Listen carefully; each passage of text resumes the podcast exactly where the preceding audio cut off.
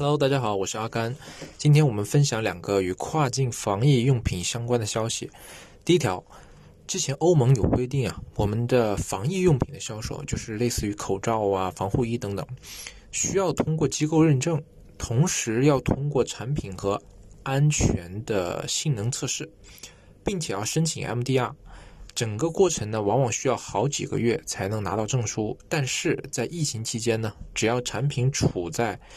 进行符合性评估的过程当中，也就是说，就是这个产品只要你在整个测试认证的这个过程当中啊，就可以在没有 CE 标志的情况下进入欧盟市场。第二条，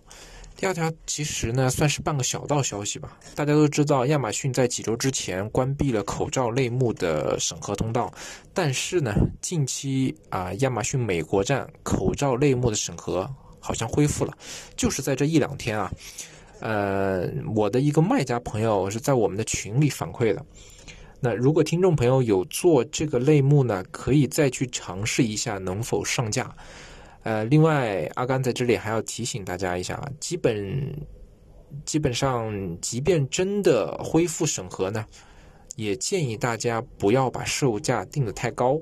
因为亚马逊对这个类目的价格监控是非常严格的，到时候因为价格问题被下架或者封店就得不偿失了。好了，以上就是今天的内容，我是阿甘，我们下期再见。